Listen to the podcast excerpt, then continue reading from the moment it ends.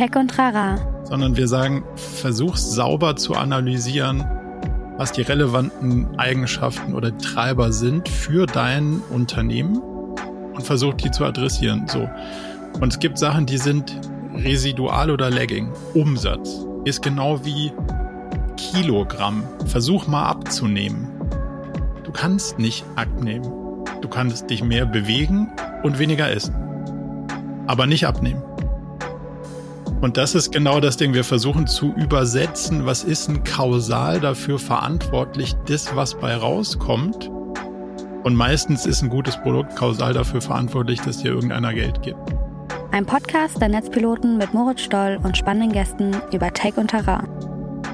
Herzlich willkommen bei Tech und Trara. Mein Name ist Moritz Stoll. Ich bin der Moderator dieses Podcasts und unterhalte mich ja hier einmal die Woche mit sehr unterschiedlichen ExpertInnen zu sehr unterschiedlichen Themen und versuche in diese Themengebiete einzusteigen. Und was die eint, ist, dass die alle irgendwie was mit, ja, Tech und Digitalem zu tun haben im weitesten Sinne.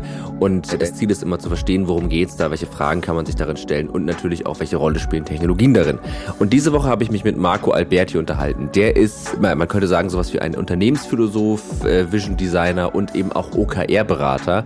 Seiner Firma Murakami berät er schon sehr, sehr lange Firmen hinsichtlich den Objective Key Results und diesem Framework. Und das ist tatsächlich sehr spannend, weil das was ist, was, wie er auch sagt, an vielen Stellen falsch verwendet wird und nicht richtig verstanden wird. Und wenn man sich da aber sehr viele Gedanken drüber macht, dann wird relativ schnell klar, dass das ein ziemlich spannendes Tool ist und man da echt viel lernen kann, wie auch Unternehmen funktionieren können und so. Und das finde ich irgendwie immer spannend, weil ich da noch gar nicht so die Ersthanderfahrung habe machen können und dementsprechend war das ein sehr spannendes Gespräch mit Marco Alberti über das OKR-Framework, wie die funktionieren, wie man darüber nachdenken kann und wie man die sinnvoll einsetzt. Und das ist einfach ein sehr, sehr angenehmer Gesprächspartner. Liegt vielleicht auch an den Podcasts, die er selbst macht. Könnt ihr euch auch anhören. Verlinken wir alles in den Show Notes. Aber jetzt erstmal viel Spaß mit der Folge und denkt bitte ans Abonnieren und Folgen von diesem Podcast und bewerten. Ihr wisst, das hilft uns. Bis gleich.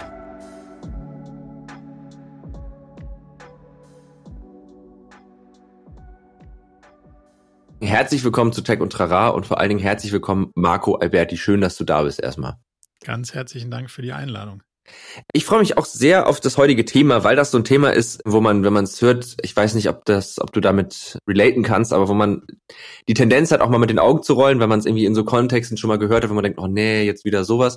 Aber, ähm, und das ist nämlich der spannende Take an der Sache, du hast dich mit diesem Thema von dem ich gleich revealen werde, welches es überhaupt ist, mhm. äh, sehr eingehend beschäftigt, hast da auch sehr kluge Gedanken zu und da eine ein bisschen ja durchdachtere Herangehensweise gefunden. Und zwar geht es um Objective Key Results oder die sogenannten OKRs. Das ist so. Ja. Wieso hast du dich gerade, oder was glaubst du, warum Leute da mit den, mit den Augen rollen, wenn sie das hören? Und wieso hast du scheinbar das nicht getan und hast dich damit so ausführlich beschäftigt? Mm, also ich habe das nicht getan, weil es mir helfen sollte, ein Problem zu lösen, was mhm. wir damals sehr konkret gespürt haben. Ich kann aber dennoch verstehen, wenn Leute heute irgendwie tendenziell Augen rollen, weil ja, wie bei allen Frameworks sehr viel unterschiedliche Interpretationen vorhanden ist und man versucht eben auch Probleme damit zu lösen, für die das überhaupt nicht gemacht ist. Und deswegen kann man das, glaube ich, auch irgendwie missinterpretieren und demzufolge kann man da auch auf Leute losgehen und die dann in eine Situation führen, wo man sagt, boah, schon wieder, schon wieder wirklich sowas. Ähm, mhm. War aber bei uns nicht der Fall, weil wir versucht haben, wirklich ein ganzes Unternehmen zu strukturieren und auch ähm, die Leute so ein bisschen aus der Überforderung zu holen, um uns die, die, Fragen zu beantworten, was können wir denn mit den Ressourcen, die wir haben, eigentlich machen? Mhm. Und da haben wir uns ein bisschen umgeschaut und das klang irgendwie ganz reizvoll. Und dann haben wir das ausprobiert und es hat erstaunlich gut funktioniert, bisschen Struktur reinzubringen, Stress rauszunehmen und am Ende wurden sogar wirtschaftliche Ergebnisse besser, aber als quasi positiver Nebeneffekt. Und das fand ich so faszinierend, dass ich gesagt habe, jetzt muss ich mal genau versuchen zu verstehen, wie das funktioniert. Und das mache ich bis heute. Und aus, also das heißt, du hast sozusagen in einem Unternehmen, das Unternehmen war aber noch nicht Murakami, sondern das war noch was davor, richtig? Oder war das? Nee, schon? das sind also quasi, es war ein Kundenunternehmen und ah, da okay. habe ich sozusagen dem CEO dabei geholfen, darüber nachzudenken, wie kann man denn jetzt eine wirtschaftlich schwierige, sehr angespannte Situation in den Griff kriegen und wie schafft man es, 200 Personen zu befähigen, möglichst selbstständig in die richtige Richtung zu laufen. Und mhm. dafür hatten wir nicht so viel Zeit, weil irgendwann wäre das Geld ausge ausgegangen und deswegen okay. mussten wir auf was Neues setzen, weil alles, was man vorher scheinbar ausprobiert hat, hat offensichtlich nicht funktioniert.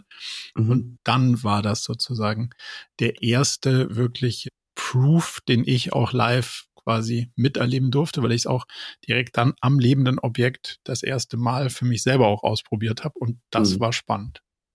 Ja, cool, okay, verstehe. Und jetzt drängt sich ja so ein bisschen die Frage auf, was äh, OKRs eigentlich sind. Also du hast es schon so ein bisschen angerissen, ne? Also irgendwie, wie, wie kann man das Maximale aus dem rausholen mit den Ressourcen, die wir haben? Wie kann man so ein bisschen die Leute dazu bringen, in die richtige Richtung zu laufen? Aber ähm, ich könnte mir vorstellen, dass man das noch ein bisschen differenzierter erklären kann, was das eigentlich für ein, für ein Framework ist und wo das Sinn macht. Aber fangen wir erstmal an mit dem Was. Ja, also gr grundsätzlich ist es ein, ein Zielsystem. So, und jetzt kann man unter Zielsystem ja ganz unterschiedliche Sachen verstehen. Und wenn man es so verstehen will, wie es früher gedacht war, und da, da wird ja auch dann immer gleich die Kritik irgendwie mitgeliefert, okay, ah, es ist alter Wein in neuen Schläuchen. Es stimmt so begrenzt, finde ich. Also ja, Zielsysteme gab es schon immer und Ziele auch. Die Frage ist, wie schaut man da drauf? Und vielleicht, um dir so eine, so eine Differenzierung zu geben, früher hat man halt gesagt, so, das ist jetzt dein Ziel, kümmere dich drum, dass es erfolgreich wird. Mhm. Und dann bin ich dir so lange auf die Nerven gegangen, indem ich immer wieder wiederholt habe, dass das jetzt dein Ziel ist und dass du verantwortlich und es ist wichtig und jetzt mach endlich. So, und in der, in meiner Interpretation dieser neuen Welt muss ich halt mit dir gemeinsam über Hypothesen nachdenken. Was könnte denn dafür hilfreich sein? Wir sagen, die Wahrscheinlichkeit steigern, dass das Ziel, was wir beide als sinnvoll erachten, auch wirklich eintreten könnte. Weil es mhm. am Ende alles ein Spiel der Wahrscheinlichkeiten. Also müssen wir uns am Anfang, bevor die Arbeit gemacht wird, darauf verständigen, welche Wahrscheinlichkeiten sehen du und ich denn am, am höchsten, dass wir mit den Ressourcen, die wir haben, die Ziele, die uns wichtig sind, eigentlich wirklich erreichen. Ja. Und das ist sozusagen das Spiel, aus allen möglichen Zielen die sinnvollsten rauszuarbeiten und dann zu sagen, was glauben wir denn, was sind die größtmöglichen Treiber, die wir haben und welche Hypothesen bringen uns denn mit höchster Wahrscheinlichkeit dem Ziel am nächsten? So. Und das kann ich dann danach nicht mehr sagen, ja, da hast du einen schlechten Job gemacht im Sinne von, da hättest du mal was anderes probieren müssen, wenn du und ich ja im Vorfeld uns einig waren, das sind die besten Ziele, die wir gefunden haben und die Treiber sind die, die wir als die größten erachten. So. Und wenn das anders war, dann hat sich die Realität halt anders entfaltet. Aber da konnte ich jetzt dann auch nichts für als Mitarbeitender. Und dann müssen wir eine andere Diskussion führen. Und dadurch wird die gehaltvoller. Das heißt, wir führen nicht mehr die Diskussion, warum hast du dein Ziel nicht erreicht, sondern wir führen die Diskussion, die Treiber, die wir uns vorgestellt hatten, waren es schon mal nicht. Mhm. Welche denn dann? Okay, es sei, also es sei denn, du warst die ganze Zeit im Schwimmbad, das gibt es natürlich auch. Ähm, mhm dann müssten wir eine andere Diskussion führen, aber ja. die wäre auch relativ offensichtlich.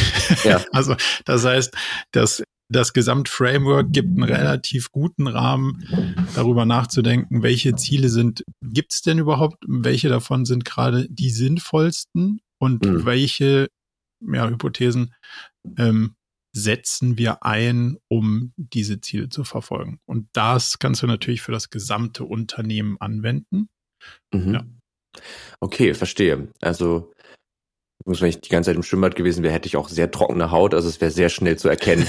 Das Sonnen, wohl, Sonnencreme wäre noch, wäre noch eine Maßnahme. Genau, ja, das stimmt. Ähm, ich versuche das immer gerne in so ein Bild zu packen, dass man es so ein bisschen ja praktisch greifbarer macht. Wir können jetzt zum Beispiel mal, stellen wir uns mal vor, du und ich, wir arbeiten gemeinsam an diesem Podcast so. Und mhm. jetzt wäre ein Ziel, okay, der Podcast soll, keine Ahnung, mehr Werbeeinnahmen generieren, das wäre so ein klasse, oder mehr Einnahmen generieren, das wäre so ein, wäre ja erstmal so ein grundsätzliches Ziel.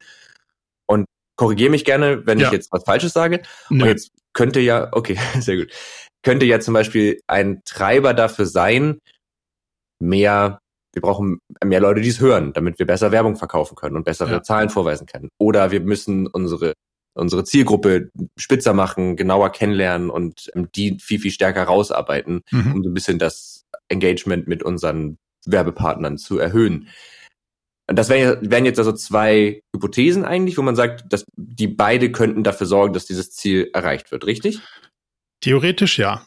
Ich okay. würde gerne ja. noch versuchen, einmal die Blickrichtung zu ändern, weil ich bin groß, großer Freund davon. Ich nenne das gerne das Pferd im Stall rumdrehen. Mhm. Ich glaube, wir müssen aufhören, immer auf das Ende des Pferdes zu gucken und zu mhm. sagen, ich will, dass mir hinten rauskommt, sondern die Frage ist ja, wenn das eine Blackbox ist, was muss ich vorne reinstecken und wie mhm. funktioniert denn das eigentlich? Mhm. Und die Grundfrage ist ja, alle Unternehmen wollen Umsatz machen und alle wollen mehr mhm. Umsatz machen und alle wollen mehr Gewinn machen. Das ist trivial. Das hat auch nichts mit Strategie zu tun, weil das ist irgendwie systemimmanent. Given mhm. Fact, das weiß ich schon. Du sagst mhm. mir, du hast ein Unternehmen, ich weiß, du willst mehr Umsatz machen und idealerweise gewinnen. So. Ja. Jetzt, also das ist ja kein großer Erkenntnisgewinn. Die Frage ist, wie funktioniert denn das eigentlich so? Mhm. Und das, der Umsatz ist ja Residualgröße. Das heißt, der kommt, wenn andere Sachen eingetreten sind.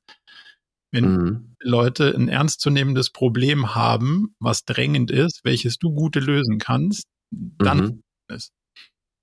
Andernfalls nicht. So, und jetzt müssen wir uns die Frage stellen, welches Problem haben wir, welches davon ist drängend, wo haben viele Leute, wie, wie kriegen wir viele Leute erreicht und wie ist unsere Lösung richtig gut und zwar besser als die anderen. Mhm. Dann kommt der Umsatz schon. Anders halt nicht. So, und deswegen muss man sich erst die Frage stellen, okay, wenn das so die Grundannahme ist, dann könnten wir uns jetzt sehr nahe den ähm, andere sagen immer, das ist dieses Customer-Centric-Thema. Ne? Also du musst mhm. ja erstmal verstehen, um wen geht's denn hier eigentlich? Mhm. Nicht um mhm. das Unternehmen, sondern um die Kunden des Unternehmens oder um den Planeten oder was auch immer du in den, ins Zentrum stellst, aber der Umsatz ist immer nur Residualgröße von allem anderen, was passiert okay. ist. Und deswegen mhm. müssen wir uns faktisch darauf interessieren, darauf fokussieren, dass wir das machen, was die anderen interessiert in deinem Podcast. Und dann kannst du ganz lange nichts machen und das mit der Werbung kommt schon.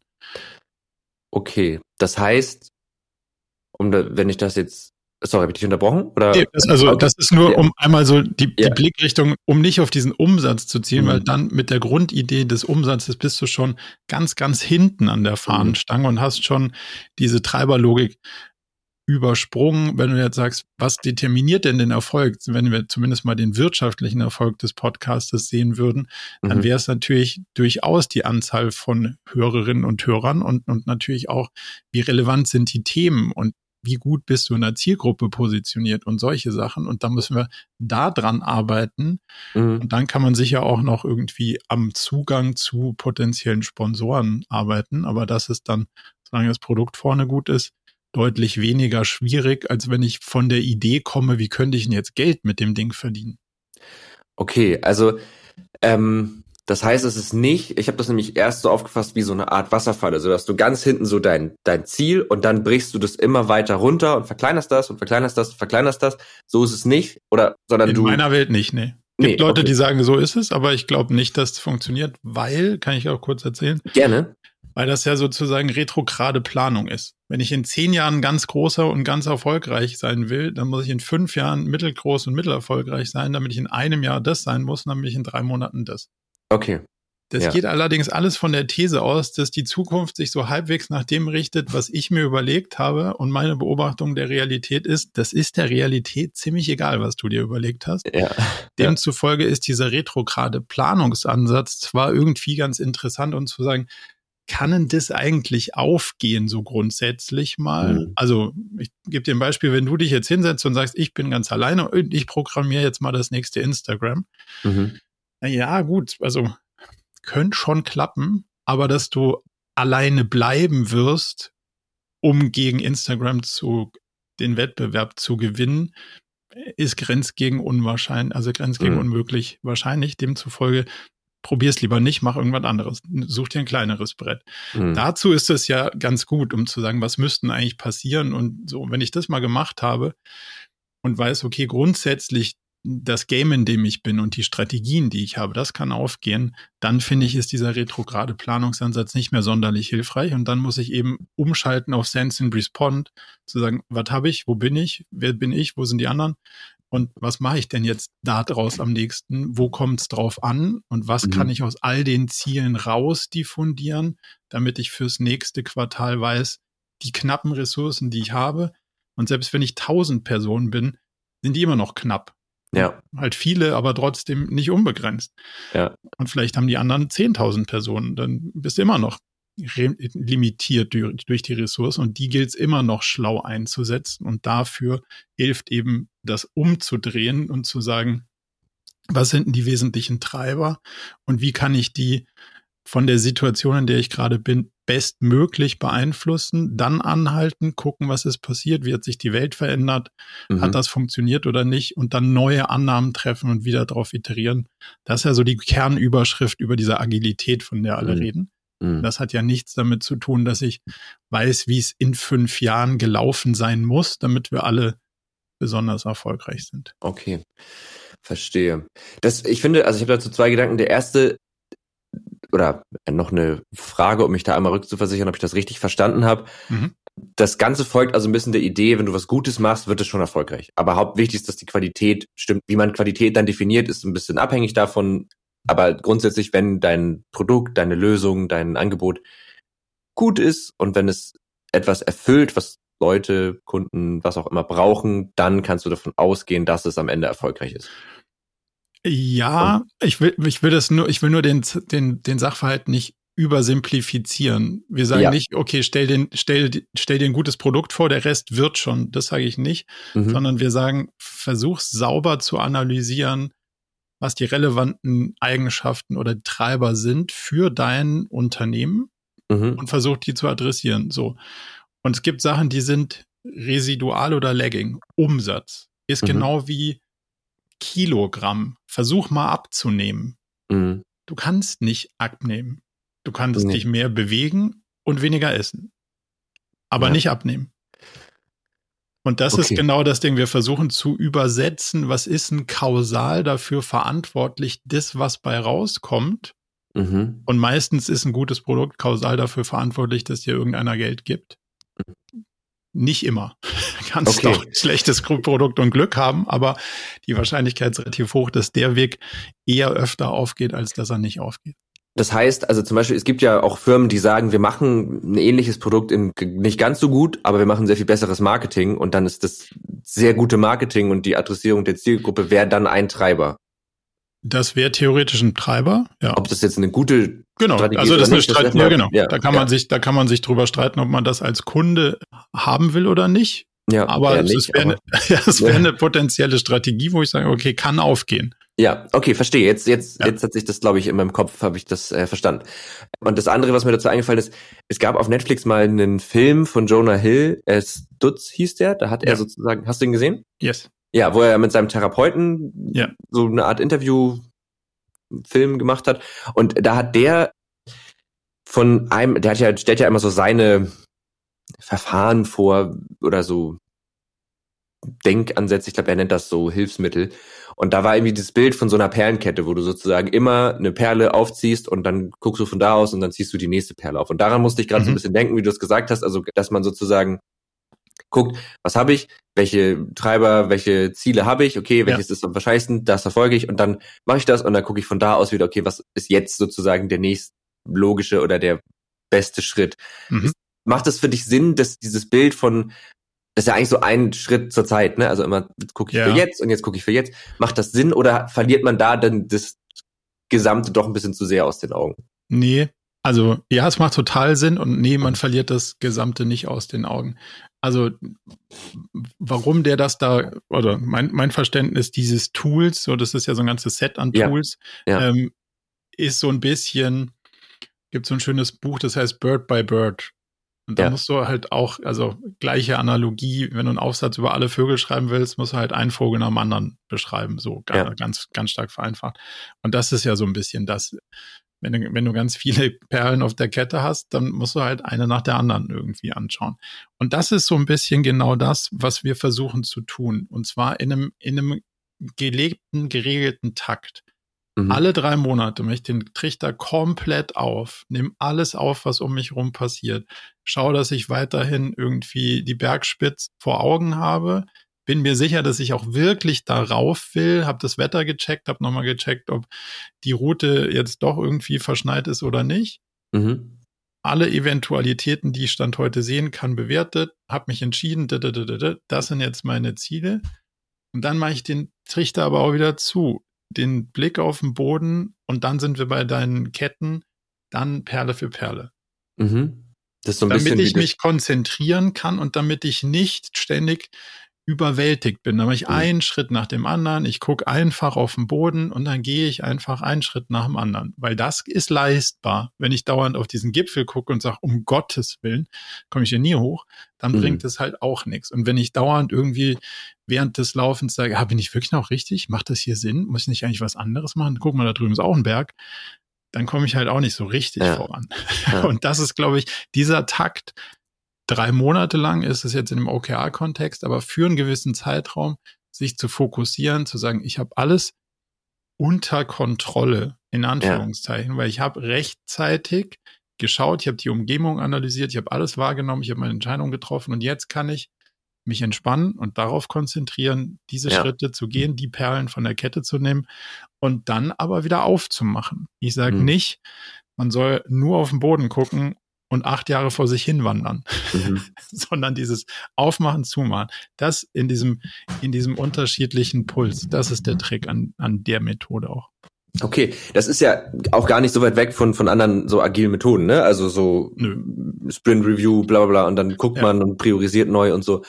Ähm, aber ich verstehe jetzt den, den Sinn dahinter noch mehr tatsächlich, weil ich gerade, also das ist ja so, diese, diese Phase, in der man die Perlen aufzieht, praktisch, das ist ja, da tut man ja so, als wäre das, was man gerade macht, super deterministisch und auf jeden Fall richtig, damit man es irgendwie fokussieren kann. Ja. Und ich könnte mir vorstellen, wenn man das über drei Jahre macht, dann kann man wahrscheinlich hart an der Realität vorbeiarbeiten. Wenn man das aber für einen sehr kurzen Zeitraum macht, dann ich muss da immer an so einen, wie an so einen Graphen denken, wo man so die echte Kurve hat und dann macht man immer so in so festgesetzten Schritten so grobe Schätzung und man trifft die Kurve vielleicht nicht genau, aber man bleibt immer irgendwie so um die Kurve rum. Oder andersrum. Mega also, kompliziertes Bild, aber ja. Nee, aber also ich, also ich verstehe dein Bild, aber es ist wahrscheinlich andersrum. Mhm. Die, wenn die Kurve das Ergebnis ist, dann ist das ja so ein geglättetes Ergebnis. Ja. Also das Ergebnis ja. ist irgendwie, erscheint so als Kurve.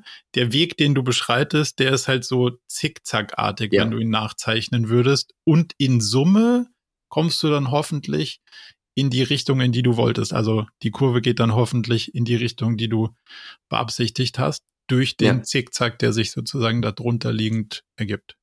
Okay. Ich glaube, jetzt haben wir aber ein ganz gutes Verständnis davon, was OKRs sind. Und jetzt ist es aber ja noch sehr auf einer sehr meterigen Ebene. Weirde Wortwahl. Aber du weißt, was ich meine. Ne? Wir sind ja, ja, noch nicht dabei zu sagen, okay, wie sieht das jetzt aus in einem Unternehmen? Wie, und das ist ja dann auch das, womit ich das immer ein bisschen zusammenbringe. Das ist ja nicht nur fürs Management, um irgendwie grob zu sagen, das ist unsere Strategie, sondern das soll ja runtergehen, dass halt auch MitarbeiterInnen eine Vorstellung davon haben, wie arbeite ich jetzt, an was arbeite ich, in welche Richtung arbeite ich und wie mhm. kriegt man das hin, dass wenn man jetzt diese OKRs definiert hat, oder macht man das vielleicht schon mit MitarbeiterInnen zusammen, das weiß ich nicht, aber wie, wie kommt das sozusagen in ein Unternehmen rein, dass alle so ein bisschen wissen, woran arbeiten wir gerade? Ja. Also die, die Grundannahme ist, dass du kannst dir vorstellen, dass du oben drüber so eine Art Leitbildpyramide hast, mhm. die sagt, was ist denn eigentlich die Vision? Wo wollen wir denn eigentlich so ganz grundsätzlich hin? Also wie stellen wir uns die Welt vor, wie sie sein muss, dass sich das für uns lohnt. Und das definieren wir in Vision und Mission. Dann haben wir mhm. unterschiedliche Wege dorthin und das sind unsere Strategien. Und die sind erstmal, die sind nicht fix, aber die sind zumindest mal ähm, klar und streng durchdacht. Da sind wir auch stark von überzeugt, dass das richtig ist. Und dann halten wir sie so lange fest, bis wir was Besseres finden. Also mhm ähm, mit einer starken Überzeugung locker gehalten. So. Mhm. Und daraus habe ich erstmal so den Grundrahmen für diese ganze Organisation geschaffen. Das heißt, alle Mitarbeiterinnen und Mitarbeiter wissen so, ah, okay, da geht's grundsätzlich hin und das sind die, das sind die Strategien, die wir verfolgen. Mhm. Und dann kann ich in so einem Quartalsrhythmus sehr gut hingehen und kann sagen, okay, wie viele Ressourcen haben wir denn jetzt? Was sind die gerade aktuellsten um uns rum liegenden Veränderungen, Trends, Chancen, Risiken, all diese Sachen. Und wenn ich das habe, dann definiere ich dieses OKR-Set für die Company. Und damit ist zumindest mal der Fokus für die Gesamtorganisation klar. Determiniert durch fünf Objectives, vier Key Results. Also hast du da oben ein, ein Set auf der Flughöhe der Company. Und jetzt gehen die einzelnen möglicherweise sind es dann Abteilungen oder Teams, gehen hin und sagen so, mein Team zahlt jetzt auf dieses Key Result ein und dieses Key Result und dieses Key Result. Bei dem kann ich nichts tun, bei dem da drüben kann ich auch nichts tun, aber bei dem bin ich noch dabei. Und das mhm. nächste Team tut das Gleiche. Und so gibt sich so eine Art Vernetzung, eine N-zu-M-Beziehung zwischen den, den Team-OKR-Sets und dem mhm. Company-OKR-Set. Und wenn du das so als Kunstwerk auch wieder so pyramidal dir vorstellst, kannst du sehen, dass dieses, dass dieses Netz aus den unterschiedlichen Team- und persönlichen Zielen idealerweise dafür sorgt, dass mit hoher Wahrscheinlichkeit das Company OKR Set möglichst aufgeht. Zumindest mhm. mal in der Theorie. Und dann müssen wir daran arbeiten, dass es auch funktioniert und werden lernen, was die Wirklichkeit für uns bereithält. Okay. Zwei Fragen. Frage ja. eins: ähm, Was genau ist der Unterschied zwischen Objectives und Key Results? Ja. Ähm, das Objective ist der Zustand in der Zukunft, den du als erstrebenswert erachtest. Der mhm. Outcome. Mhm. Das Key Result ist der messbare Output. Also, das heißt, ich, ich werde was erzeugen, das kann mhm. ich messen, wiegen, zählen, beobachten, analysieren irgendwo ablesen, ähm, was mit hoher Wahrscheinlichkeit dazu führt, dass der erstrebte Outcome stattfinden wird. Also diese okay. Nutzenorientierung ist das Objective und das ist eine Ja-Nein-Antwort. Ja ist so, nee ist nicht so. Mhm. Ähm, und die Key Results, die sind skalierbar, messbar. Und das heißt, da müssen irgendwie diese, so eine, wenn du so eine, dir eine Metrik vorstellst, da muss stufenlos alles zwischen 0 und 100 irgendwie Sinn machen. Mhm weil die Grundidee ist, dass man ab 70 Prozent der Erreichung der Key Results schon happy mit dem Ergebnis ist, weil mhm. man Sachen versucht, die zum einen, es wird immer argumentiert mit, man versucht ambitionierte Sachen. Das mhm. ist aber gar nicht die Logik, sondern die Logik ist, wenn ich unterschiedliche Treiber habe, die zwischen 0 und 100 irgendwie Sinn machen, dann ist es ja okay, wenn, wenn ich vier verschiedene Treiber habe und die alle in der 70 oder besseren Prozent Area sind, ist die Wahrscheinlichkeit schon ziemlich hoch, dass ich das, den Outcome, den ich erzielen wollte, damit mhm. auch hinkriege. Okay, also ein Out, also ein Objective könnte sein, ich möchte mehr MitarbeiterInnen haben, um irgendwie fürs nächste Quartal mehr Ressourcen zu haben, so. Das könnte ja so ein Objective sein. Und dann wäre ein Key Result, im Recruiting müssen so und so viele Anfragen an potenzielle ArbeitnehmerInnen irgendwie rausgehen. Ähm, oder so und so viel Prozent mehr, also das ist schon, das ist sonst wäre so absolut, aber da müssten wir die. Vielleicht ja. noch eine Ebene weiter oben, weil das, ja, also. Das ist schon zu weit unten, okay. Meistens sehe ich wenig Leute begeistert, die sagen, so, jetzt habe ich mehr Mitarbeiter. Warum? Weil Mitarbeiter ja. per se determiniert erstmal Kosten und hat noch nicht irgendwie was für den Benefit garantiert. Also ja. brauche ich ja schon mal nicht irgendwelche Mitarbeitenden, sondern ich brauche die passenden. Ja und die müssen das wollen und können, was sie sollen. So ja. und, und das dann sozusagen, wenn man wenn man sagt, nicht ich habe mehr mehr Ressourcen, damit ich mehr Ressourcen habe, sondern wir haben alle die Stellen besetzt, die wir die zentral sind, um XY hinzukriegen und zwar mit Leuten, die richtig dafür brennen, die das schon mal mhm. gemacht haben und wo, wo sogar, sogar die Kolleginnen und Kollegen sagen, ja super, ich freue mich total, dass die Person hier anfängt, weil ich glaube, damit geht's richtig ab. Ja. Das, das wäre mehr so das Bild, was du brauchst. Das ja der, der Outcome. Das Team ist enabled und sagt Attacke. Das andere darunter ist, ja, ich habe fünf Leute eingestellt, aber das ist noch nicht der Outcome. Die kannst du zwar zählen und messen, deswegen mhm. eher die Ebene drunter. Ob die wirklich so das Feuer entzaubern, was du dir vorgestellt hast, das ist auf der Outcome-Ebene und dafür musst du mehr machen als nur fünf Leute einstellen. Okay. Verstehe.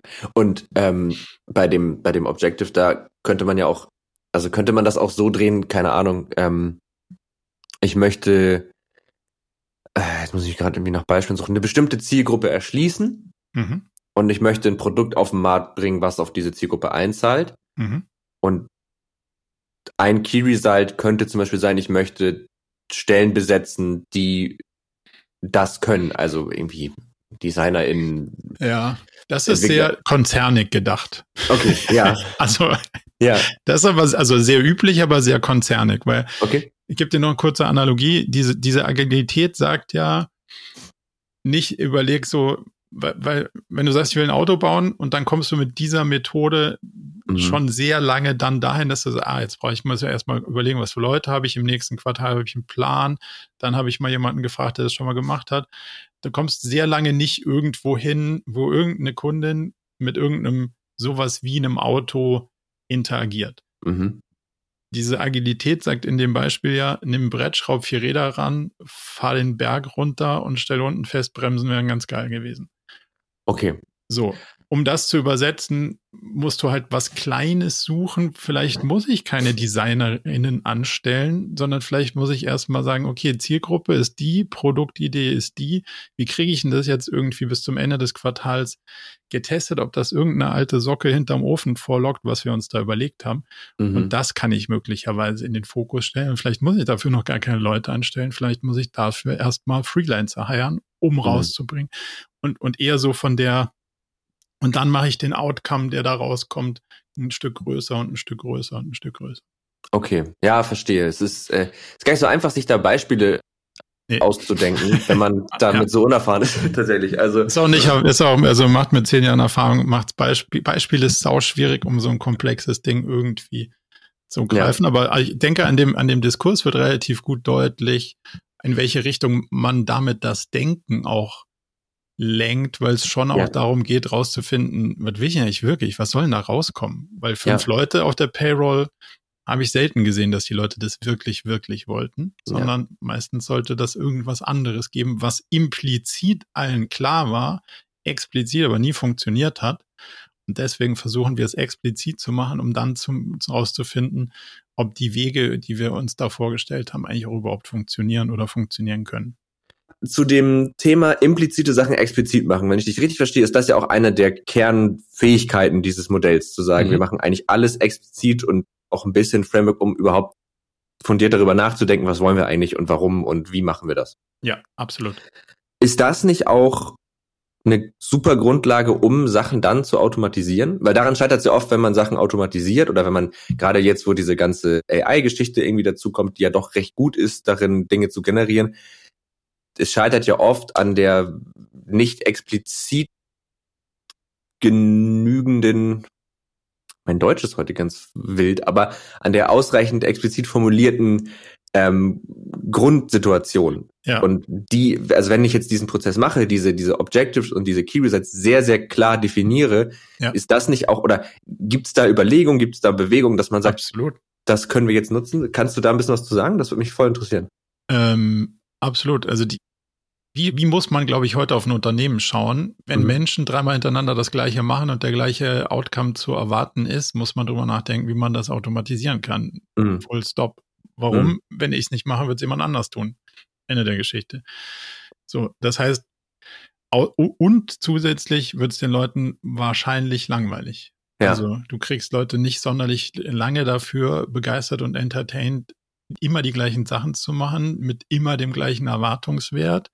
Ähm, das wird langfristig wahrscheinlich nicht das sein, wo der Mensch irgendwie A, der, der beste Lösungsansatz ist und B, auch sonderlich stark motiviert bleibt. Demzufolge mhm. denke ich drüber nach, okay, jetzt haben wir erstmal gelernt, was ist eigentlich das Problem? Wir haben unterschiedliche Lösungen adaptiert, wir haben eine Lösung gefunden, die löst das Problem annähernd, wir haben verstanden, wie man, muss man das gut machen, wir, wir können so eine Art Prozess beschreiben.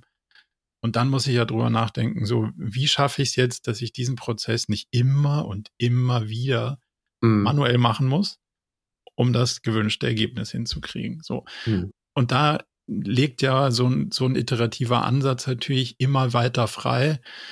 Wo bin ich gerade? Was habe ich schon verstanden? Was habe ich noch nicht verstanden? Was kann ich gut beschreiben? Was kann ich wiederholt durchführen? Und was liefert mit relativ hoher Wahrscheinlichkeit das gleiche Ergebnis?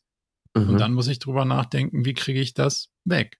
Weil da, da kommen ja dann BWLer sprechmäßig Effizienzgewinne her. Oder mhm. da kommt, dann wird es für Leute langweilig und für andere wird es spannend, dann zu überlegen, gut, kann ich? Nächstes, was machen wir jetzt?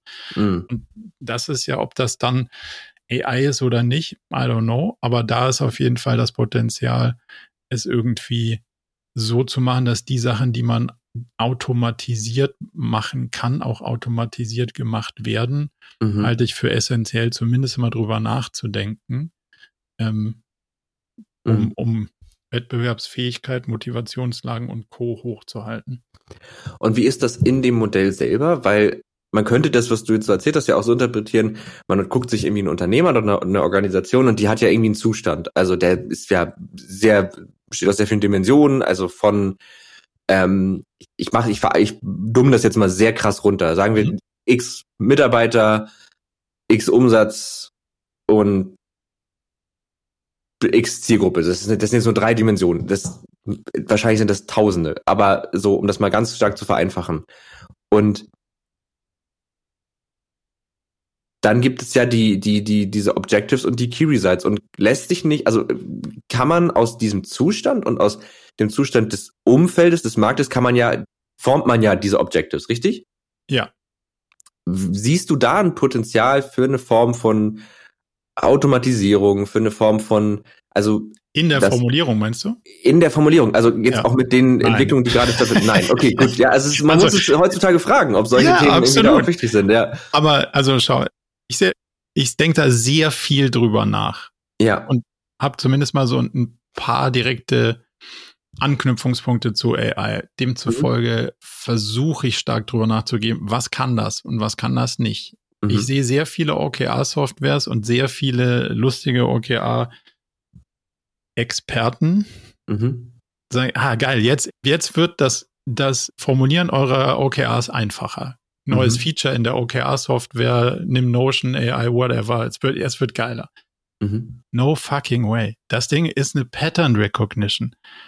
Und zwar eine semantische. Das heißt, es sucht die ganze Zeit irgendwie raus, was haben die anderen gesagt und wie ist das, wie ist es hochwahrscheinlich, dass das, was ich jetzt sage, ungefähr zu dem passt, was die anderen gesagt haben und was der, der vor mir sitzt, jetzt hören will.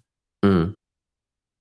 Ob das dann zufällig auch mit dem Problem übereinstimmt, was vor dir liegt, wage ich stark zu bezweifeln. Wenn ich, wenn ich sage, ja, jetzt muss ich unterschiedliche KPIs formulieren, die es in so einem Marketing gibt, geschenkt. Mhm. Wenn ich, also wenn ich mein, wenn ich mein OKR-Set so, wie wir glauben, das nicht geht, mit KPIs aufbaue und sage, ich muss mehr Umsatz machen und mehr Umsatz kommt aus mehr Kunden mal mehr durchschnittlicher Warenkorb und dann auch noch Marketingkosten runter, dann, dann steigt vielleicht sogar, dann lohnt sich vielleicht irgendwann sogar. Mhm. Dann vielleicht schon. Aber das sind OKRs, wo ich sage, die brauche ich auch nicht, weil da brauche ich dein Unternehmen nicht mal zu kennen. Das kann ich dir auch so sagen. Mhm.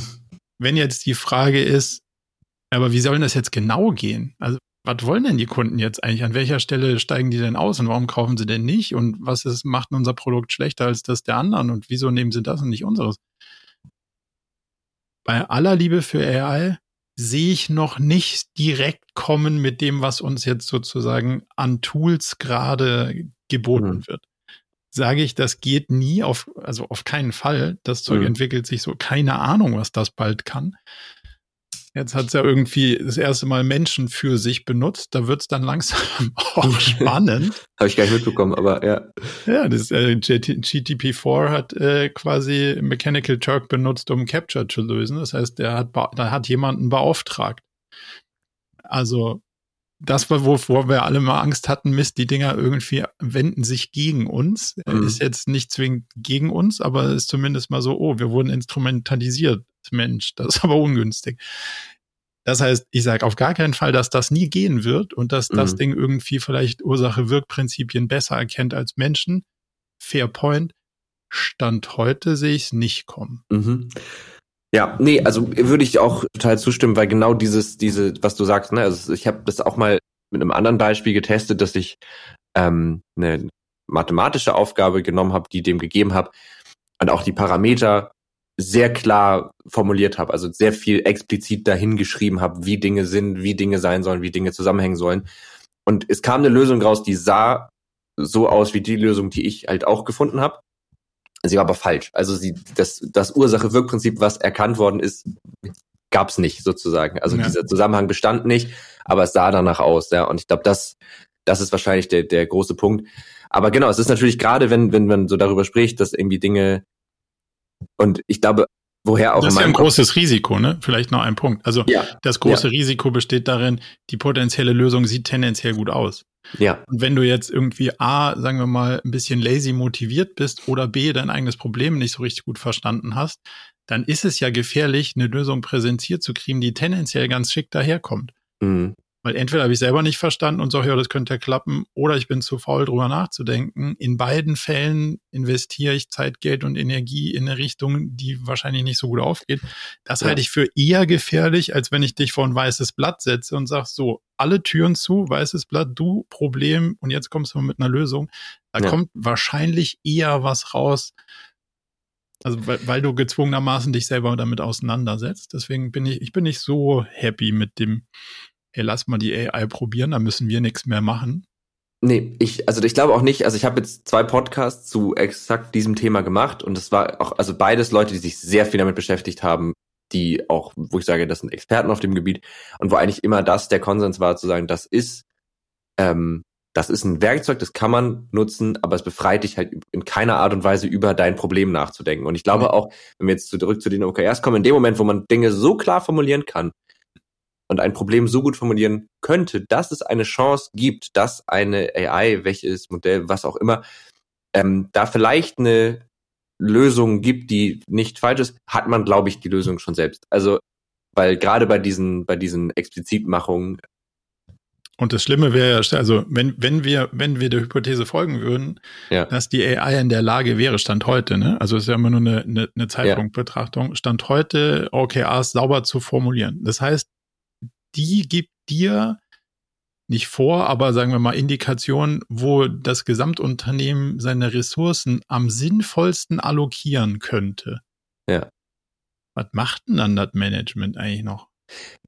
Ja, das wäre dann die nächste Frage. Aber das, die Frage müsste man sich ja, wenn man sozusagen der Allmacht, die dem oft auch zugeschrieben wird, glaubt, ähm, an ganz, ganz vielen Stellen ja stellen. Ne? Also, ja, ja, aber also und, das und dann würden ja alle sagen, nee, also gut, so das, das kann auf keinen, nee, das kann die nicht entscheiden. Ja, aber hm. das würde sie entscheiden, wenn die Formulierung, wenn ich der Formulierung folge, e, entscheidet die damit, wo ich meine Ressourcen allokiere.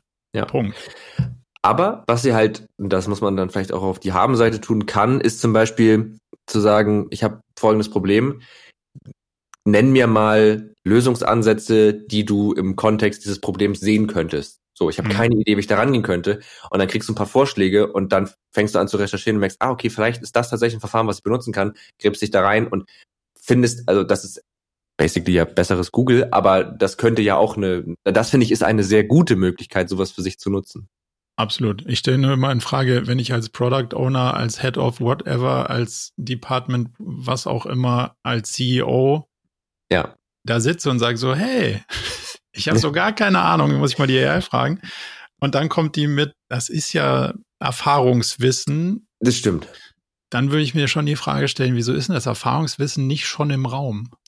Das stimmt, ja, das, das muss man sagen. Aber ähm, als Kreativpfad unbestritten in dem OKR-Kontext würde ich sagen, da müsste alles schon am Tisch sein, was das Ding irgendwie zufügen könnte. Und wenn es nicht am Tisch ist, würde ich sagen, lass mal nicht drüber über AI nachdenken, lass mal andere Diskussionen. Ja, warum sitzt du hier eigentlich? Warum, warum sitzen die anderen Geld? nicht? Ja, genau. genau. Und, nee, okay, aber ähm, finde ich finde ich irgendwie wichtig, das Thema zumindest einmal gestriffen zu haben, weil es mhm. momentan irgendwie so, also ich, ich schwank auch immer zwischen, es nervt mich und ich finde es irgendwie spannend. Ich weiß nicht, wie es dir da geht, aber. Überall klebt AI drauf. Man muss sehr viele von den Aufklebern abziehen und feststellen, ist überhaupt, hat nichts mit AI zu tun. Blab, ja. Ein paar haben irgendwie berechtigte AI-Konnotationen und die können dann auch wirklich was. Und das Signal from the Noise zu ja. filtrieren ist, glaube ich, gerade wichtig. Ja, das glaube ich auch. Ähm, also um nochmal auf OKRs und den Einsatz zurückzukommen, das wäre noch so das letzte Puzzleteil, was mir noch fehlt. Wir waren da stehen geblieben. Wir haben jetzt sozusagen Objectives und Key Results definiert. Das ist das, was auf der Management-Ebene passiert. Und jetzt kommen die einzelnen Teams und ordnen sich sozusagen den verschiedenen Key Results zu und sagen, darauf können wir hinarbeiten, darauf können wir hinarbeiten, darauf können wir hinarbeiten. Ja. Ähm, und damit ist das Ding durch. Kommt da noch was? Wie sieht Dann fängt die Arbeit leider erst an. Das Problem ja, genau. ist, nur weil ich die Ziele definiert habe, sind sie noch nicht erreicht. Das ja. heißt ja, das ist der Teil, wo wir vorhin dieses schöne Bild hatten, Filter aufmachen. mhm. zum Berg gucken, Umgebungsluft schnuppern, Entscheidungen treffen. Mhm. Jetzt kommt der zweite Teil, konsequent verfolgen. Jetzt kommt mhm. nämlich zwischen den zwei Filter aufmachen, Teile der Part, wo ich auf den Boden gucken muss und laufen. So, und jetzt mhm. ist es genau wie in vielen anderen ähm, agilen Verfahren, also ein immer wiederkehrender Regelprozess, Woche für Woche mir die Frage zu stellen, wenn das jetzt hier meine 20 Key Results sind, was muss ich jetzt ganz konkret dafür tun, dass mhm. die irgendwie sich auch wirklich den, den Zielen, also diesen Werten, die wir ihnen zugeschrieben haben, nähern. Und dann muss ich mir dann am Ende der Woche die Frage stellen, okay, was hat denn davon jetzt gut funktioniert und was nicht? Und wo könnte ich jetzt irgendwie einen Blocker finden? Und mit wem muss ich denn darüber reden, dass mhm. ich einen Blocker habe? Also, das heißt, du hast so, so einen wöchentlichen eine wöchentliche Iteration, wo du mit dir selber, aber auch mit einer Chefin oder deinen Teammitgliedern in einer sehr klaren, strukturierten Form den Austausch von Informationen und Entscheidungen herbeiführst, weil das sind ja die zwei wesentlichen Schmierstoffe, die es braucht. Ich muss Sachen wissen und ein paar Entscheidungen muss ich treffen und anderen mitteilen oder muss ich von anderen getroffen kriegen, die es mir mitteilen. Und das ist so aufgebaut, dass du innerhalb von einer Woche, weil es so eine Art Gegenstromprinzip ist, mhm. kriegst du jedes Thema an die, an die höchstmögliche Stelle, wo es zu eskalieren ist. Und wenn die es dann da auch nicht entscheiden oder lösen können, dann gibt es halt in dem Unternehmen niemanden mehr, der es kann. Dann muss man möglicherweise nochmal seine persönlichen Glaubenssätze hinterfragen und gucken, wen man dann fragt. Aber in mhm. dem Unternehmen gibt es dann keinen mehr. So. Mhm. Und das ist, das ist dieser wöchentliche Zyklus, der, der stattfindet. Und vielleicht noch, noch ein Satz. Du hast ja jetzt dein OKR-Set, sagen wir mal, du bist Team, ähm, Teamlead für ein bestimmtes Produkt zum Beispiel. Mhm. Jetzt hast du dein OKR-Set. Sowohl mit einem CEO würdest du dann über dieses OKR-Set reden, um dann auch zu sagen, hey, an der und der Stelle habe ich wirklich ein Problem und an der und der Stelle läuft super, damit C-Level dann einschätzen kann, wie stehen wir denn eigentlich mit den Company OKRs und an welcher Stelle müssen wir denn was ganz anderes nochmal versuchen, um wirklich die Key Results hinzukriegen. Mhm. Und das kriege ich ja aus dem, Disku aus dem Diskussionsstand, den ich mit all meinen Direct Reports habe. Und damit ich nicht dauernd hingehe und dir in deine, in deine Ziele reinfuhrwerke, frage ich dich zwei Dinge. Und das erste ist, wie viel ist denn schon dabei rausgekommen von dem, was wir messen wollten? Mhm. Und dann sagst du bei dem ersten, du Hälfte der Zeit rum, Hälfte des Ergebnisses da, läuft. Mhm. Dann sage ich, ja gut, wenn ich den Trend extrapoliere, ganze Zeit weg, ganzes Ergebnis da, super. Und beim nächsten sagst du, du schau, Hälfte der Zeit weg, nichts passiert. Mhm. Dann sage ich, puh, jetzt werde ich aber mal langsam, also, was ist denn da los? Mhm. So, und jetzt habe ich ja nur eine Möglichkeit, eigentlich da rein zu bohren, indem ich sage, zeig mal, was machst denn du da? Mhm.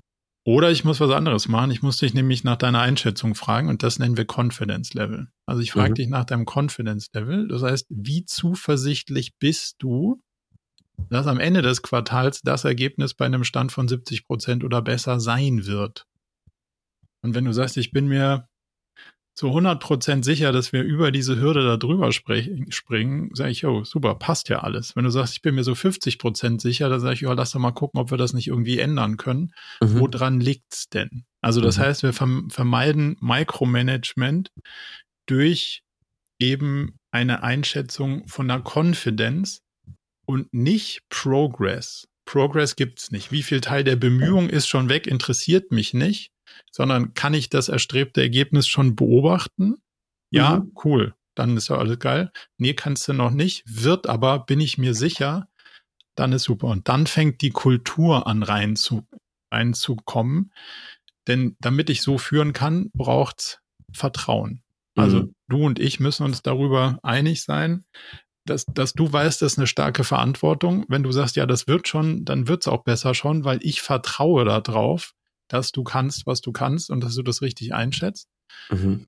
Und da ist, deswegen braucht es auch eine gewisse Kultur, damit das irgendwie funktionieren kann. Okay. Und fairerweise sprachlich im Deutschen ist immer so ein bisschen Vertrauen. Genauer braucht man wahrscheinlich auch noch Zutrauen. Also mhm. nicht du erzählst mir die Wahrheit, das ist das Vertrauen, sondern ich schätze auch ein, dass du kannst, was du können musst, damit du das, Mhm. damit das irgendwie kommt. Und da müssen wir natürlich auch einen hohen Wert haben im Vertrauen und im Zutrauen. Und wenn wir das haben, dann können wir über dieses Key Result führen und steuern. Und das reduziert die komplexe, kom also die komplette Komplexität dieses, hey, zeig mal, was machst denn du da eigentlich genau? Mhm. solange ich Vertrauen und Zutrauen habe und du irgendwie sagst, das wird schon, brauche ich mich mit den Details nicht auseinandersetzen. Und anhand der, also wenn so ein Quartal rum ist, Mhm. kann ich ja auch, also und mir hat eine Person gesagt, ich bin mir zu 100% sicher, dass ich das noch erfülle, obwohl ich vielleicht noch nichts an Ergebnissen habe, kann ich ja sehr gut sehen, ob mein Zutrauen und Vertrauen gerechtfertigt war oder nicht. Also ähm, wenn jemand immer sagt, ja 100% und der schafft es nie, dann ist da vielleicht mal dann detaillierterer Blick nötig, ne? Also Absolut. Ja. Und manchmal ist halt einfach doof gelaufen. Da sagst du, guck mal hier, der externe Faktor war, also Ukraine war nicht vorhersehbar. War, Klar. Also gestern Ja. so, heute anders, habe ich nicht kommen sehen. Okay, ich auch nicht, ja, blöd gelaufen. Ja. Aber, aber das andere, ja gut, das wussten wir seit sechs Monaten. Wieso hast du das so eingeschätzt? Kommst du auf das schmale Brett? Die Diskussion muss man sich dann schon auch Ja. anziehen. Okay, das heißt, wir haben unsere übergeordneten OKRs, die Mhm. auf Management-Ebene definiert wurden. Dann gucken die Teams, auf welche Key Results können sie einzeln. Daraus bilden sich dann für die einzelnen Personen einzelne OKR-Sets, an denen sie konkret arbeiten. Das heißt, die haben ihre eigenen Objectives und die haben ihre eigenen Key Results und die sind dann wahrscheinlich auch viel, viel kleinteiliger Ja. als diese großen. Also da geht es dann wirklich um, ich will so und so viel, ich will das und die und die, oh, oh, keine Ahnung, jetzt fällt mir wieder kein Beispiel ein. Die und die Klickzahl auf oder Umleitung von dem Shop in das irgendwas, ne? Also so, so Ja. harte, messbare Sachen wahrscheinlich.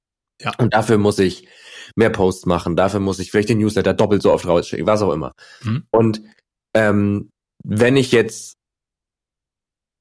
und ich habe diese diese Check-ins,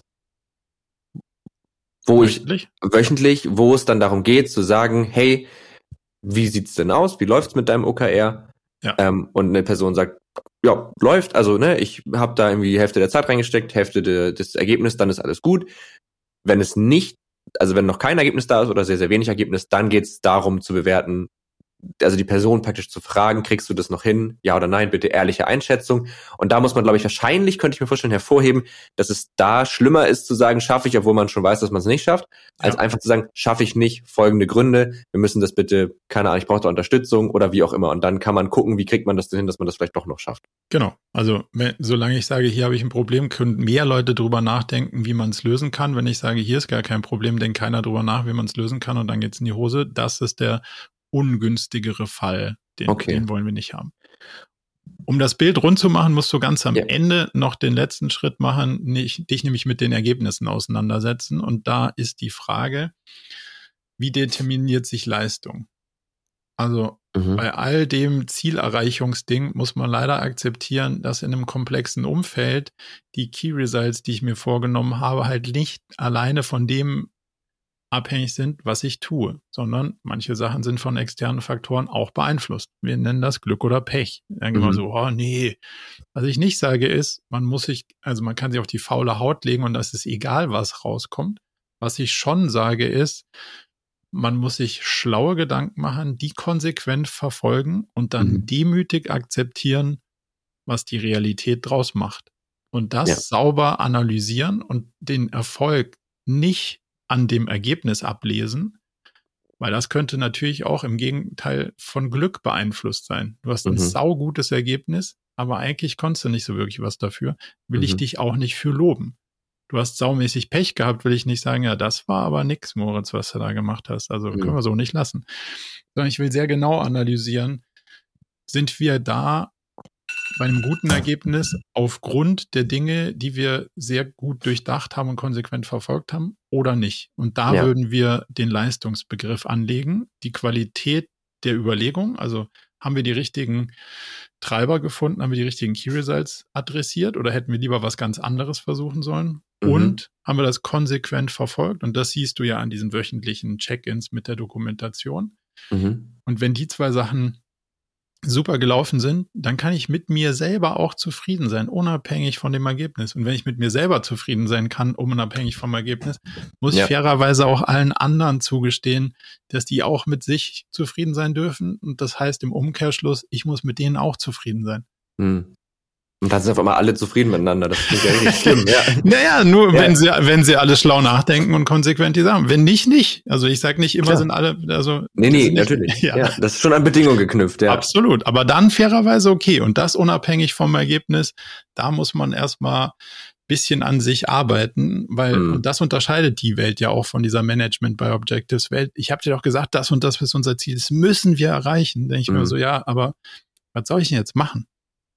Ja. die schlauesten Ideen, die ich hatte, konsequent verfolgt. Mehr war nicht drin. Also, ja. wenn du was weißt, ich weiß nicht mehr.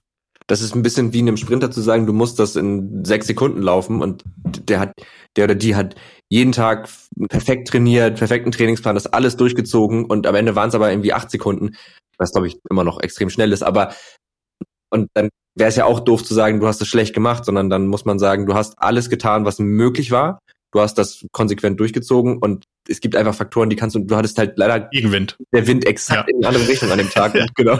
Dumm gelaufen. Ja, ja oder also ich, so Social Media Marketing ist auch mal ein gutes Beispiel, ne? Also du kannst ja die mega gut analysieren, was geht gerade gut, was funktioniert, wie funktioniert der Algorithmus gerade und du setzt das alles konsequent um und gehst diesen ganzen Prozess durch und am Ende Algorithmus Update. Genau, und nichts hat funktioniert, aber du kannst nichts dafür. Und dann, ja. okay, verstehe. Und dann an den, keine Ahnung, an den Like-Zahlen, was eh immer dämlich ist, aber an den Like-Zahlen zu messen, ob das jetzt vernünftig war oder nicht, ist am Ende halt doof, ja. Genau, bringt dich ja. halt leider genau nicht dahin, wo du eigentlich hin wolltest, sondern ja. am Ende, und das ist ja, das ist ja das Gegenereignis, das Schlechteste ist, alle feiern sich für irgendwelche Like-Zahlen, die gar nichts bringen. Ja. Aber da, also, so wird halt nie irgendwie was Cooles draus. So. Und das ist ja der, der Punkt sauber zu analysieren, worum geht's denn hier eigentlich? Mhm. Und haben wir das, haben wir das wirklich beeinflussen können? Weil Warren Buffett sagt immer, wenn, wenn die Ebbe kommt, siehst du, wer ohne Hose, Hose baden geht. Ja. Ich trainiere seit zehn Jahren meine Kunden da drauf. Ja. Und die letzten neun, acht war es recht weit Flut. So. Und jetzt ist die Frage, wenn du halt nicht dastehen willst und willst sagen, oh, der Rückenwind ist weg, jetzt kann ich eigentlich gar nichts mehr und mhm. mein Erfolg ist auch weg, sondern jetzt musst du halt sagen, was mache ich denn jetzt anders? Ja, nix. Mhm. Die Rahmenbedingungen haben sich geändert. Es kommt auch nicht mehr so krass viel raus, wie früher rausgekommen ist, aber ich mache immer noch die schlauesten Sachen konsequent. Ja. Und dann kommt raus, was rauskommt. Und das gibt dir ja auch Resilienz in Krisenzeiten, mhm. weil du tausendmal drüber nachgedacht hast und gesagt, okay, das ist das Schlauste, was wir gerade machen können. Ja. Mehr weiß ich jetzt auch nicht.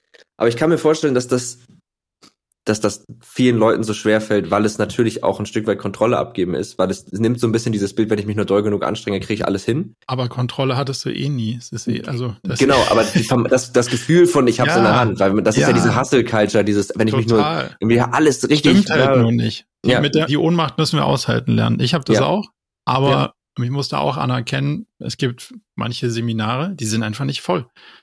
Ja. Und ich habe alles gemacht, was wir, was wir wollten. Ja. Und ich habe das, sorry, nächste ja. ist wieder, das nächste ist wieder ausgebucht und dann ist wieder eins nicht ausgebucht. Dann denkst du so, ich weiß es nicht. Also ich kann es nicht sagen. Das ist hier auch so, ne? Also es gibt Folgen, wo ich sage, das war eine mega geile Folge, die muss mega gut laufen und dann gibt es Faktoren, dann wird die einfach nicht so viel gehört. So, und dann kann ich daran halt auch nicht viel tun, als einfach zu sagen, gut, dann müssen wir beim nächsten Mal vielleicht den Titel ein bisschen schlauer wählen, dann müssen wir beim nächsten Mal vielleicht irgendwie das Intro verkürzen, weil die Leute zu schnell abspringen, was auch immer, aber ist dann halt so. Ja.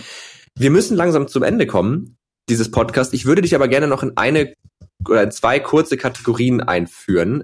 Das würde ich jetzt tatsächlich auch einfach kurz halten, weil wir jetzt schon seit fast einer Stunde sprechen. Ähm, aber äh, nenn uns bitte eine Empfehlung für irgendwas, was dich in letzter Zeit begeistert hat, was sich unsere HörerInnen angucken sollten, was sie ausprobieren sollten. Falls du noch kurz überlegen möchtest, habe ich schon was, ansonsten. Erich Fromm, den Menschen verstehen. Erich Fromm, den Menschen. Ist das ein Buch? Ja. Okay. Ein, sehr, ein, ein, durchaus auch ein sehr altes, aber ähm, Psychoanalyse und Ethik ist der Untertitel. Könnte mhm. den einen oder anderen an der Stelle schon abschrecken. Aber alle, die es nicht abschreckt, wird es begeistern. Man versteht irgendwie ganz, ganz spannend, wie der Mensch als Wesen so tickt und das schadet nie, finde ich gerade wenn man sich mit Führung und der Koordination von vielen Menschen auseinandersetzt, zu verstehen, was in einem selber und anderen vorgeht, ist ganz hilfreich, finde ich. Cool. Das finde ich eine sehr gute Empfehlung. Passt irgendwie auch sehr gut zu der, zu der heutigen Folge. Ähm, ich würde dann einfach deinen deine Podcasts einmal empfehlen, damit wir sie auch nochmal genannt haben. Du hast einmal den Murakami-Podcast, den du machst, und den Jetzt mal ehrlich Podcast, ne? Ja. Genau. Das sind Podcasts, die beschäftigen sich mit ähnlichen Themen wie dem, was wir heute besprochen haben. Also wenn ihr da irgendwie noch mehr wollt, noch ein bisschen tiefer gehen wollt, glaube ich, ist das, kann ich das euch das sehr empfehlen, dann sollte euch das gefallen. Wir verlinken das natürlich alles in den Show Notes. Und jetzt zur zweiten Kategorie. Ich hasse gerade so ein bisschen, weil mir Dencaster gerade anzeigt, dass wir noch drei Minuten haben. Oh. Ähm, weil ich habe das ein bisschen falsch eingeschätzt mit der Zeit. Aber wir kriegen das hin. Eine Erfindung, egal was, egal was, du kannst irgendwas erfinden, es kann noch so absurd sein. Fingerschnips, es ist da. Beispiel, hm. bei mir war es lange eine Empathiemaschine, weil ich so dachte, es wäre doch cool, sich mal kurz genauso zu fühlen wie das, das Gegenüber. Bin ich mittlerweile von ab, finde ich nicht mehr so eine gute Idee. Aber ich hatte die Idee eine Zeit lang. Das könnte ja. ganz schön, das könnte ganz schön erschreckend sein, wenn du siehst, also finde ich eine geile, also will deine Idee nicht klauen, aber finde ich trotzdem eine geile Sache, weil man denkt immer so, was ist denn das Gegenüber, was, was ist denn der jetzt so störrisch oder so? Und dann mhm. zu merken, du siehst plötzlich die Fights, die die andere Person gerade fightet. Das ja. wäre total hilfreich. Aber Finde ich eine coole Idee, wenn man, wenn ich, wenn man sie wieder abschalten könnte. Also ich habe. Ja, genau, also so, so zehn, zehn Minuten einmal fühlen, zack, danach ist vorbei. Ja. Warum ich das nicht mehr so gut finde, ist, ich glaube, durch das, den kläglichen Versuch zu erklären, was an einem vorgeht, formen sich manchmal auch Verständnis, also um hier bei dem ja. psychoanalytischen Kram zu bleiben, dadurch formt sich ja auch viel. Äh, und das würdest du sozusagen so ein bisschen ausschalten. Also, also ja. Wenn, wenn es wirklich egal, also egal was sein könnte, wenn ich sofort risikofrei und abdrucksfrei mich überall hin teleportieren könnte, das würde mein Leben deutlich angenehmer machen. ja, das kann ich Und äh, dann, dann hätte man, dann wäre man auch aus diesem Trade-off raus, kann ich da jetzt hin, darf ich da hin, soll ich da hin, muss ich ja. da hin, sondern dann hätte man viel weniger Trade-offs, was das angeht in seinem Leben. Würde mir, würde mir gut gefallen. Also eine Art Teleportationsmaschine. Cool. Absolut. Sehr gut. Vielen, vielen Dank, dass du da warst. Es hat mir wirklich viel Spaß gemacht. Ich fand es mega spannend und ich habe echt viel über OKRs und darüber, wie man über Unternehmen nachdenken kann, gelernt. Was für mich immer spannend ist, weil ich in noch gar nicht so vielen Unternehmen gearbeitet habe. Und ich lerne aber ganz viel. Deswegen vielen, vielen Dank, dass du dir das, dass du mir das alles so geduldig erklärt hast. Ja, sehr gerne. Vielen, vielen Dank für deine geduldige Zuhörerei. ja, auch sehr gerne. Und euch natürlich auch vielen Dank fürs Zuhören. Schön, dass ihr da mit dabei wart. Wie immer gilt, falls es noch Fragen, Anregungen, Kritik gibt, gerne an techundtrara.netzpiloten.de oder an die anderen Kontaktmöglichkeiten in den Show Notes. Äh, findet ihr alles da und ansonsten freuen wir uns immer über einen Folgen, abonnieren auf den gängigen Podcast-Plattformen und eine 5-Sterne-Bewertung. Auch damit könnt ihr diesen Podcast aktiv unterstützen. Und jetzt haben wir es geschafft, das genau in der restlich verbleibenden Zeit zu beenden und das ohne, dass es sich gehetzt anfühlt, zumindest für mich nicht. Ich hoffe, es geht euch auch so. Ähm, und dann, ja, tschüss und bis bald. Vielen Dank, bis bald.